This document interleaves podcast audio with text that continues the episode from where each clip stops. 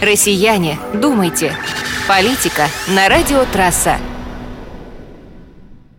Здравствуйте, дорогие друзья! Пришло время поговорить о специальной военной операции или о войне на Украине. Много тут есть о чем поговорить, какие возникали проблемы, из-за чего все произошло и так далее. То есть вопросов много и разговор может быть очень большой, но давайте немножечко начнем по порядку. Первое, о чем хотелось бы выяснить, да, первое, о чем хотелось бы выяснить, это из-за чего все произошло, стороны конфликта и что с этим делать, да, как дальше быть. Я объясню свою позицию как простого российского обывателя, не большого знатока, не могу сказать, что я там 7 пядей во лбу и все знаю и тому подобное, но я расскажу свое мнение, как я вижу всю эту ситуацию. Э, возможно, вы будете против, возможно, вы меня поддержите, поэтому тут как бы я предоставляю свои мысли на вашу оценку. Итак, давайте посмотрим, вообще с чего все это дело началось. А, ошибочно полагают люди в основном, что спецоперация началась 24 февраля 2022 года. Я вот тут тоже не согласен с этим вопросом. Почему? Потому что это все началось после того, как произошел э, переворот на Украине, когда пришли к власти, можно так прямо сказать, уже неонацисты. Поэтому война началась именно тогда, в 2014 году. Давайте я вам поясню, как это все, все я вижу. Начались притеснения русскоязычного населения после прихода к власти вот тоталитарного режима. Сбунтовался Крым. Естественно, что и, соответственно, Российская Федерация пришла на помощь. Помогли провести референдум, и Крым отошел на законных основаниях, согласно всем документам ООН. То есть мы ничего в этом плане не нарушили. И провели голосование всеобщее, прошел референдум, и мы признали Крым, полуостров Крым российской территорией. То, что другие не признают, это их проблемы, но есть прецедент, вы все знаете э, Югославию, Косово и тому подобное, где э, было точно так же, только со стороны НАТО было все это дело сделано, со стороны э, нашего сейчас потенциального противника. Я считаю, что э, в тот же момент еще также поднялись, протесты поднялись у нас на Донбассе, э, в Луганской, сейчас Народной Республике, как называется. Но я, вот мое мнение, честно говоря, что, конечно, надо было бы взять сразу и эти территории, тогда, возможно, бы такого уже конфликта сейчас не было. Но, опять же, повторюсь, что это мое обывательское мнение. Все, что я могу сказать, сказать, это чисто мое сугубо личное.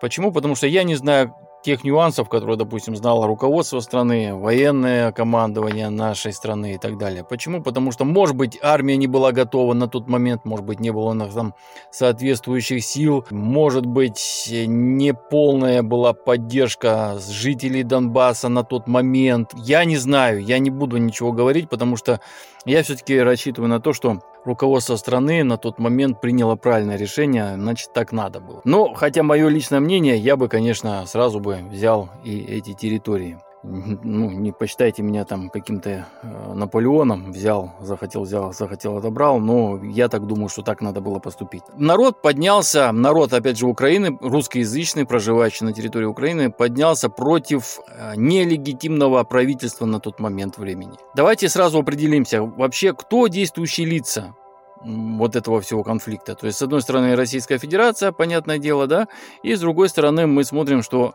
это не нацистский режим Украины. Почему нельзя было, об этом уже много говорили, почему нельзя было дождаться нормальных выборов, перевыборов и тому подобное, хотя и как бы уже было и документально это все рассказано, что Янукович уже согласился на передачу власти. Дождались бы там очередных выборов, там они были уже назначены какое-то число, я не буду врать, не помню.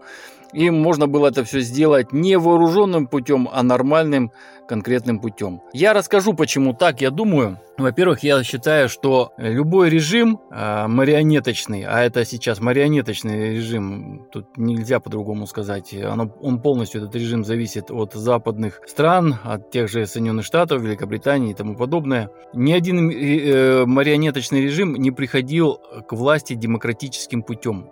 Назовите мне хотя бы один из э, режимов, который пришел к власти благодаря голосованию и поддержке местного населения я думаю, вы не назовете. Поэтому у них не было другого выхода, как именно вооруженным путем, потому что если бы были назначены выборы, и эти выборы бы прошли по всем по параметрам и канонам демократических выборов, вряд ли э, они набрали бы большинство голосов. Они все-таки не стали рисковать и взяли эту власть вооруженным путем. Соответственно, власть до сих пор нелегитимная. Ну ладно, это мы выяснили. Хрен бы с ним. Но ну, э, на этом они не остановились, да, продолжалось выполнение западных кураторов. Э, задача-то Украины, как недавно, кстати, я посмотрел интервью э, Джорджа Сороса, он открыто, не скрывая ничего, прям в интервью там одному журналисту, прям говорил, у нас задача развалить Россию. Ссылку на интервью тоже могу предоставить, все там на английском языке, и, соответственно, потом там перевод на русский идет. Поэтому все маски сброшены, вопросов нет. И он сам сказал, что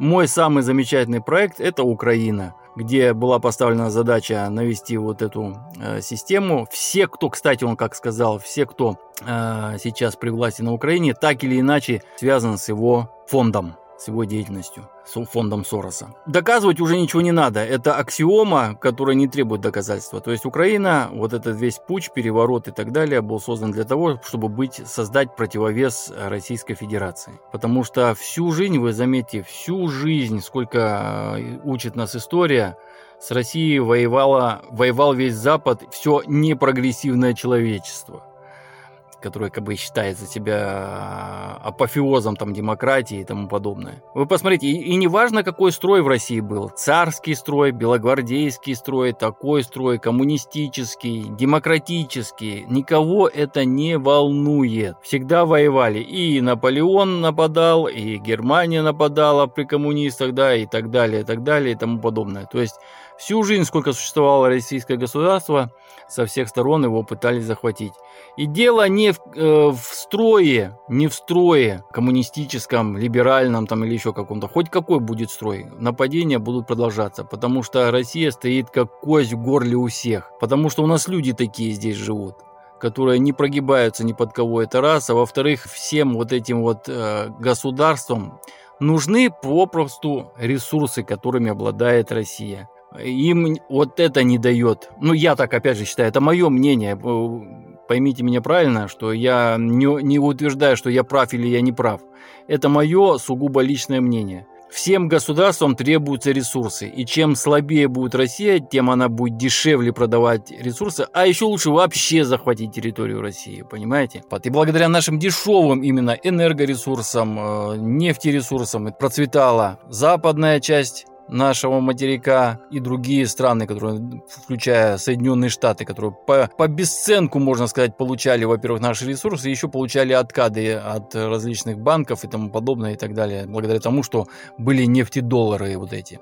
Сейчас, когда Россия стала больше суверенной, чем когда-либо, это очень обеспокоило всех западных политиков, и, соответственно, было принято решение раскачать побольше ситуацию, где можно раскачать, где есть больше всего наличие неонацизма. Именно неонацизм является таким действующим строем, который пляшет под дудку кто им заплатит, на того они будут работать. Ну, вернемся к нашей спецоперации. Итак, давайте подумаем. Ну, во-первых, 24 февраля вы знаете, что Россия первым нанесла упреждающий удар. Почему я могу утверждать, что это именно упреждающий удар? И слава богу, мы его нанесли. Вот вы заметьте, опять же, такой момент, что э, сколько бы не было больших э, глобальных конфликтов вот э, в нашей стране, мы всегда вот выжидали. Вот понимаете, ну пускай нас ударят, вот тогда мы сделаем в ответ. Вы помните, это очень хорошо и во многих и фильмах и так далее показано, что мы все время боялись там каких-то провокаций, что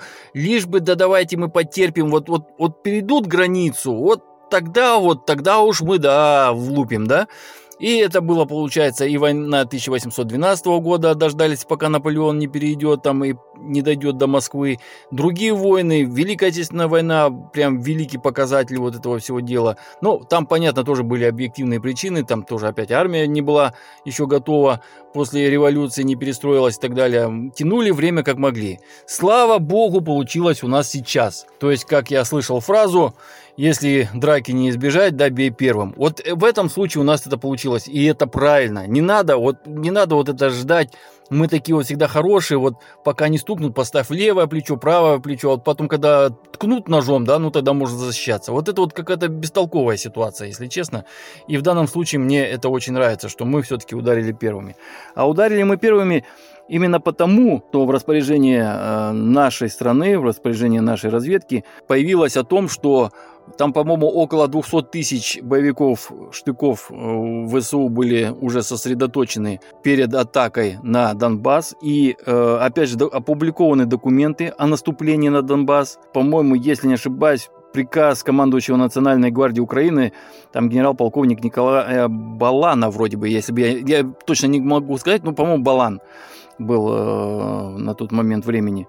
Вот. И это, я помню, приказ был от 22 января 2022 года. Там как бы предписывался план подготовки ударной группировки для наступательных действий, так называемых там операций объединенных сил на Донбассе, вот так вот по-моему, называлось, насколько я помню. И где было полностью все расписано, кто, где, что, как наступает, как э, нужно откорректировать свои действия, быть сла- слаженность действий, отработать. И в конечном итоге э, все это должно было кончиться, слаживание имеется действий, завершить до 28 февраля. Ну, я так понимаю, что наша Слава богу, правительство не стало ждать 28 февраля, что будет после 28 февраля, и 24 февраля предприняло э, широкомасштабное наступление. И еще раз повторюсь, и это правильно. Ну, а теперь, когда мы э, немножко такую историю прониклись, да, давайте разберемся, кто же действующие лица. Смотрите, с одной стороны, ну, давайте, кто на стороне добра, кто на стороне зла. Вот давайте посмотрим и сделаем выводы самостоятельно. С одной стороны у нас находится Российская Федерация. Еще раз э, напоминаю, что ну, на момент э, выхода, на момент выхода э, этого подкаста я хочу сказать, что мобилизации в стране пока нету, да, то есть на момент э, военной специальной операции заходило, если опять же могу немножко в цифрах ошибаться, около 150 тысяч бойцов наших. Ну, понятно, там вооружение, техника и так далее. Не могу сказать, сколько, просто не знаю. Вот. Э, со стороны Украины, по заявлениям того же самого Зеленского, около 700 тысяч штыков. Это не считая наемников различных стран. Помощь разведки зарубежных стран, включая спутниковую. Плюс э, сами видите, какой объем поддержки и деньгами, и э, вооружением идет со стороны Запада, Британии, Польши там, и так далее, так далее, так далее. Всех наших добрых друзей, которых когда-то мы заразы освобождали от нацизма, ну, это вот у них так, такая благодарность. И вот опять, и получается, что вот эта вся поддержка западных стран, я как-то сел на досуге, я посчитал около 50 стран, ну, там плюс-минус. То есть, э, получается, как будто бы и, знаете, не было все вот эти 80 50 лет после войны. То есть на арене те же самые. Вот кто с Гитлером нападал на нас э, в 41 году, вот абсолютно те же самые сейчас хотя, хотят просто взять реванш. Зудит у них в одном месте, что вот, ну, э, надо, надо вот взять реванш, у них вот, ну, невозможно. И поэтому идут поставки, идут, идет различная помощь, э, поддерживают э, все чем могут, лишь бы насолить и победить Россию. Ну вот задача у них такая, вы понимаете, ну люди такие там живут по ту сторону границы.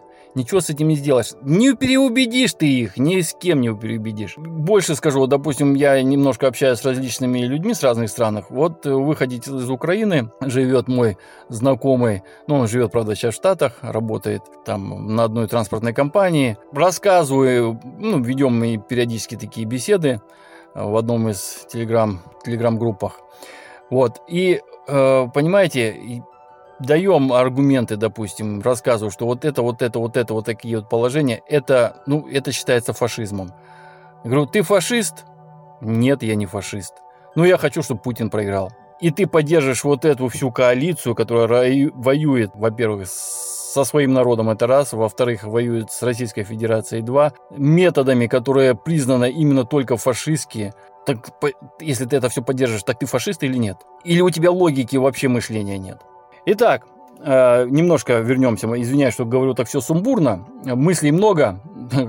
поток мыслей, запор слов, как говорится. Итак, давайте посмотрим. Значит, мы выяснили, что страны НАТО, как я сказал, уже около 50 стран, Украина сама, причем, ну, как бы мы считаем, что мы воюем все-таки не с украинским народом, а именно с украинским фашистским режимом, который пришел к власти. Это меньшинство, которое запугало народ, по-другому не скажешь, э, бесчинство, и захватило власть, я еще раз напомню, вооруженным путем, не демократическим. И э, давайте посмотрим, как же воюют вот эти все стороны. То есть, с одной стороны, Россия. Опять же говорю, у нас как бы вроде как бы есть сотру... э, союзники, это и Белоруссия, да, там, и Иран, там, и еще кого-то, но по крайней мере, пока, пока мы не просим никого помочь. Э, Россия воюет индивидуально, самостоятельно, с ограниченным э, воинским контингентом, скажем так, поэтому это и называется специальной военной операцией. То есть у нас нету всеобщей мобилизации, страна живет не на военных рельсах пока, да, в чем я как бы не согласен, что нужно было бы, но это чуть-чуть попозже. И мы сдерживаем вот эту вот всю группировку натовского альянса 150 тысячами человек. Ну, может быть, там чуть побольше, чуть поменьше. И э, смотрите, давайте еще раз вернемся к тому, кто как воюет. То есть российск, российская армия, и об этом очень много говорят, уже многие военные корреспонденты жалуются, что куда ни сунься, то есть у нас стоят ограничения у российской армии. То есть сюда стрелять нельзя, гражданская инфраструктура, сюда не надо, потому что это гуманитарная будет проблема. То есть кругом одни ограничения. То есть мы бьем только по военным объектам, и так били, по крайней мере, э, по военным объектам, э, уничтожали только именно э, вооруженные формирования. Помогали людям, гуманитарная помощь. Вы сейчас видите, прекрасно знаете, Мелитополь и другие города. Везде идут восстановления, строительство и так далее. Посмотрите, вот Украина, если занимает какой-то город, она хоть что-то там начинает строить, кроме своих баррикад, укрепрайонов и тому подобное школ. Ну нет же, конечно, нет. Вот они зашли там сейчас там в Изюм, возле Изюма там и так далее, да, те города, которые мы оставили. Что они там делают? Детские сады строят? Да ну нахрен. Они на, на это вообще об этом не думают. Им это нафиг не надо. Во-первых, там территория надо зачищать, да, то есть идет зачистки территории, кто был э, дружен с Российской Федерацией или поддерживал ее каким-то образом, паспорта получал или еще что-то. Вычищают учителей, с учителями борются, они боятся учителей, как вооруженные силы России, вы понимаете, нет? То есть это идеология фашизма. Нельзя, чтобы человек был умным, надо его оболванить, а чтобы это и чтобы это произошло, надо, чтобы были учителя покорные и преподавать только то, что им нужно. Опять же, по методам войны, со стороны ВСУ, то есть это было и обстрел, и продолжается, и было, и будет, я думаю, обстрелы гражданской инфраструктуры, обстрелы мирных жителей. Ладно, как бы инфраструктуру, там, допустим, чтобы насолить э, группировки там какой-то войск, да, там, допустим, можно вырубить, там, к примеру, там, электростанции, там, или еще что-то, еще что-то, что-то подобное, да, ну, зараза, вы же стреляете вот просто, допустим, по Донецку, вот просто стоит там пятиэтажка мирный люди. На, нахрена вы туда стреляете? Опять же, повторюсь, было бы там, да, размещение каких-то вооруженных формирований, другой вопрос. Но вы же бьете просто по мирным людям. Это не фашисты разве? Я считаю, что это точно фашисты. Тут даже бабки ходить не надо и уточнять этот вопрос. Это, им, это действие фашистского режима. Заявление, опять же, про, про учителей. Заявление вице-премьера Украины Ирины Верещука, Верещук, которая говорила открыто текстом, то есть не боясь, не стесняясь. Учителя будут наказаны. После всего вот этого, всех таких заявлений, ни одна сволочь э, на Западе, в Штатах там или еще где-то не говорит, что «О, нарушение прав человека», там, знаете, вот это все. Они это верещат только когда им это выгодно. Вы же, наверное, это поняли об этом, правильно? Никто не верещит, э, что у них танки сейчас едут с маркировками э, нацистской символикой, кресты, и причем кресты не просто крестик нарисован, а именно так, как они обозначались на танках вермахта, да? Вы просто представьте, э, если бы э, Россия заехала с такими крестами, допустим, мы, конечно, бы такого не позволили, но тем не менее, какой бы вой поднялся на Западе, да? А сейчас нет, это как бы нормально.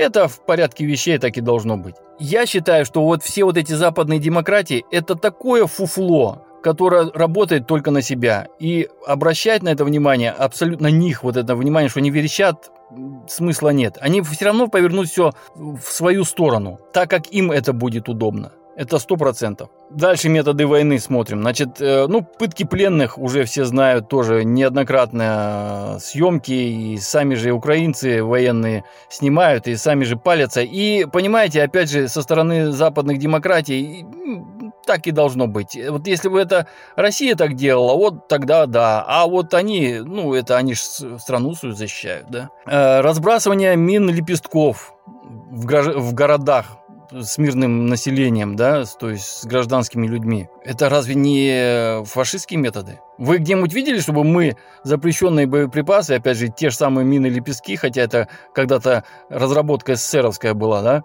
разбрасывали, допустим, ну, в Киеве, там, не знаю, в Кривом Роге, в том же самом Харькове. А почему бы нет, да? Ну, мы же мы же агрессоры, мы же напали на Украину, как они думают. Почему мы так не делаем? Потому что мы лю... не, не воюем, во-первых, против людей, мы воюем только с военной вот этой вот организацией. Ну, это же очевидно. Это, ну, логика же должна быть включена какая-то. Взорванный драмтеатр в Мелитополе. Съемки, вот, ну, я видел как-то это, у меня сохранено это видео, где-то там надо посмотреть. Уничтожение машин с ранеными. То есть военный автомобиль идет с красным крестом. ВСУшники сразу сами же снимают, стреляют с птура. И один, прежде чем нажать, говорит, там же Красный Крест один только там упомянул. А он, да, типа похрену, там такого выражения, не помню там точно, дословно. И нажимает. И это не фашистские методы. Странно. Вот я говорю, мы агрессоры, в кавычках, заходим на Украину и жалеем их гражданское население больше, чем они, э, защитники, это делают. То есть они устанавливают, опять же, неоднократно было показано, и в жилых кварталах различные РСЗО ставили и так далее, чтобы было сложнее нам вывести вот эти военные объекты, подвергая жизни опасности своих граждан. Я, я вот, знаете, я в шоке. И вот понимаете, это в порядке вещей у них становится. И об этом никто не задумывается. А про Запад, ну, понятно, что им там Украина тоже им похрен. Там чем больше погибнет с одной и с другой стороны, все равно все люди, по большому счету, славяне русские. Да и хрен с ними, пусть там в каше все сгинут. На самом деле, получается, кроме как русских, россиянам, Украина никому-то по большому счету не нужна. Она является разменной монетой между западными странами и Российской Федерацией. Еще раз напоминаю, что э, на Россию все лезут только для того, чтобы завладеть нашими ресурсами. Либо напрямую, либо чтобы они были подешевле. Вот и весь, э, как говорится, до копейки. Вот, а теперь давайте посмотрим, в чем, что будет дальше. Хороший удар нанесли ВСУшники контратаку под Харьковом. Кто виноват и что делать, я не буду говорить, не зная хотя как бы я бывший кадровый офицер, да, хотя, как говорят, бывших не бывает офицеров, но как бы у меня нету каких-то таких данных, которые я бы мог проанализировать, да, которые имеет, допустим, генеральный штаб. Почему так произошло, как произошло и для чего это было сделано, чье это упущение и так далее, я думаю, наверху разберутся со временем и об этом еще снимут когда-то художественные фильмы, вот, документальные фильмы и так далее. И там мы увидим настоящую картину, как это все было. Пока не могу ничего сказать. Вот, вопрос в том, что, как вот называется мой подкаст, СВО, да, или война. Я думаю, что все-таки пора уже на военные рельсы. Почему? Потому что, ну, как можно воевать 150-тысячной группировкой против 50 стран НАТО, которые снабжают, опять же, повторюсь, всеми новейшими вооружениями, где-то старые, где-то новейшие, там, Хаймерсы эти же самые и так далее. Идет спутниковая разведка, вливаются уже триллионы долларов на поддержку войны на Украине, а мы все продолжаем какую-то ограниченную э, войну с ограниченным контингентом. Понимаете, это, ну, несоизмеримо. Мне кажется, это, ну, пора с этим делом прекращать. Надо вводить нормальную, ну, опять же, это мое мнение. Я не могу сказать, что я какой-то там грандиозный патриот, и я бы вот сейчас взял, там все бросил и поехал воевать на Украину. Я думаю, что нет. Но если бы была мобилизация, меня призвали, я бы точно не отказывался. И я думаю, так бы поступили многие э, россияне.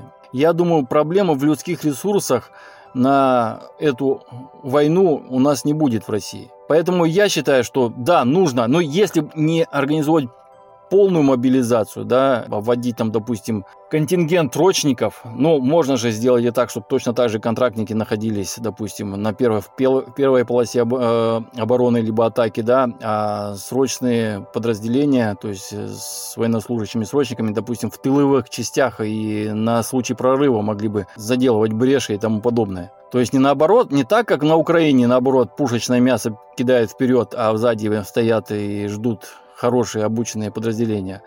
Мы же все-таки гуманисты, да? А сделать на, таким образом, что впереди нормальные обученные подразделения, боеспособные, хорошо подготовленные, обеспеченные и так далее. А вот сзади уже пускай находятся срочники, которые так для на всякий случай поддержки штанов. Это первое. Второе, чтобы я бы рекомендовал, ну, кто меня слушать, конечно, будет, но тем не менее, все-таки нужно уже хватит быть э, добрыми людьми. Недавно, да, я вот увидел вот буквально день-два назад, когда начались там э, обстрелы и различных гидроэлектростанций и так далее, и так далее. Ребята, это запоздалое решение, это надо начинать и долбить целенаправленно. Слушайте, но они уже 8 лет долбят по гражданской инфраструктуре Донбасса, продолжают это делать с маниакальным упорством. А почему мы тогда их жалеем-то? Я не могу понять. То есть, почему мы опять вот искусственно себя ограничиваем и преподносим на блюдечке им все, что они делают все, что угодно, а мы, как обычно, исполняем правила войны. Кому они нахрен нужны, эти правила войны, если только мы их выполняем? Но э, терять людей из-за того, что мы просто-напросто добрые люди и не хотим воевать как фашисты, ну, это как бы очень дороговато, я так считаю, и в моральном и психологическом плане. Вдарили по какой-то ГЭС, местку погасить, значит, 2-3. Стрельнули в район Белгородской области или еще что-то по гражданским э, населенным пунктам в России, значит, извините, ловите пригороды Киева, а то и сам Киев, различные боеприпасы. Поймаете, не поймаете, там уже ваши проблемы. Я даже сторонник, я, ну не знаю, посчитайте меня прям совсем сдвинутым на этом деле, не знаю. Но если у нас есть соответствующее вооружение, почему нам не, его не применять? Почему нельзя применить ограниченное тактическое ядерное оружие, которое там в звене там полка дивизиона используется? Почему нет? Э, дивизии, вернее, дивизиона. Почему нет? Ну, если они, фашисты, вырезают людей, грабят, убивают, истязают, притесняют. Но почему мы не можем, имея соответствующее вооружение, применить его? Для кого мы его храним? Но мы же это, это вооружение делали именно для таких случаев, когда и происходит прямая агрессия на нас, либо наших союзников. ДНР, ЛНР – это признанные нами государства, и они являются союзниками. Мы же должны применять все возможные усилия для сохранения жизни и здоровья людей данных государств. Если у нас не хватает в данном случае, допустим, личного состава, и мы все-таки хотим вести именно не войну, а специальную военную операцию, то ну, применяйте тогда вооружение соответствующее, чтобы облегчить труд наших воинов. И как бы хватит уже нянькаться вот с этими всеми делами. Мы э, что, думаем, что как посмотрит на нас мировая общественность? Ты, блин, ребята, да им похрену вообще на нас. Мы все равно будем плохими для них, понимаете, нет? Ну вот так мы можем быть плохими и проиграть, допустим, какие-то сражения, а так мы будем плохими и будем победителями. Поэтому я думаю, вот сейчас вот прям вот вообще плевать на общественное мнение, иностранное тем более, где живут одни сейчас фашисты и по помогают именно всем пособникам фашистов. Извините меня, засуньте вы свое мнение куда подальше. Будете еще дальше помогать, так мы можем и дальше продвинуться при необходимости. Ну, если так, положа руку на сердце. Если вы воюете с нами посредством Украины, ну, извините меня. Знаете, вот еще такой момент, сразу немножко отвлекусь. И вот мы все еще продолжаем торговлю же с ними. Слушайте, и газ туда идет, и еще что-то. Я не думаю, что Россия сразу обеднеет, если газ и тому подобное мы перестанем поставлять туда. Слава богу, у нас есть э, деньги и на то, и на третье, и на десятое, плюс уже и продажи пошли в другие страны, на восток там и так далее. То есть объемы э, продаж, как э, мы уже знаем, постепенно увеличиваются и даже превосходят, и денег идет сейчас больше. Так, блин, ну мы же воюем с этими натовскими странами. Ребята, да отключите там, да, все. Отключите все. Отключите нефть, газ, электричество, все, что мы туда поставляем. Ну, я вот было бы очень смешно, да, если бы вот Великую Отечественную войну идет война, они стоят под Москвой, а мы продолжаем туда качать в Германию, там, допустим, нефть. Ну, это же абсурд. Ну, аб... ну я так вижу. Опять же говорю, что, возможно, каких-то моментов не знаю. Ну, вы тогда разъясните, пожалуйста, наше правительство, наше уважаемое, Какого хрена? Ну давайте все это перекроем. Ну мы находимся на военном положении. Они находятся на военном положении с нами. У них война с Россией, а у нас специальная военная операция. Ну на, на каком основании это не могу понять вот это все дело делается? Они с нами воюют по-взрослому, с различные санкции вводят, там еще что-то, еще что-то, оружие поставляют в открытую, уже наемники приезжают, там чуть ли не в, по форме НАТО там и тому подобное воюют. А мы все воюем в качестве специальной военной операции и все продолжаем их снабжать вся, всякими там нефтями, газами там и тому подобное. Я не, не, вот этого я не понимаю. В завершении хочу сказать, что нам нужна именно консолидация сейчас всего общества нашего. Я считаю, что излишнее праздничное какое-то настроение нужно убрать, внимательно следить за всеми ситуациями, не разгонять никакой паники, естественно, и так далее. Сил и средств у нас достаточно для завершения специальной военной операции в кавычках. Все-таки я считаю, что это война. Надо э, все-таки, чтобы было принято волевое решение о том, что это все-таки война и э, перевести, ну, может быть, не мобилизацию всего населения, да, возможно, это и не требуется, но привести армию в надлежащее состояние, то есть подготовить не отдельных бойцов, которые подразделения, которые выезжают туда, а чтобы все-таки страна а, полностью работала на всю вот эту военную операцию, может быть, есть необходимость и привлекать союзников, ту же самую Белоруссию и так далее. Потому что вы посмотрите, вот, допустим, то же самое ОДКБ, да, вот сейчас Азербайджан, Армения,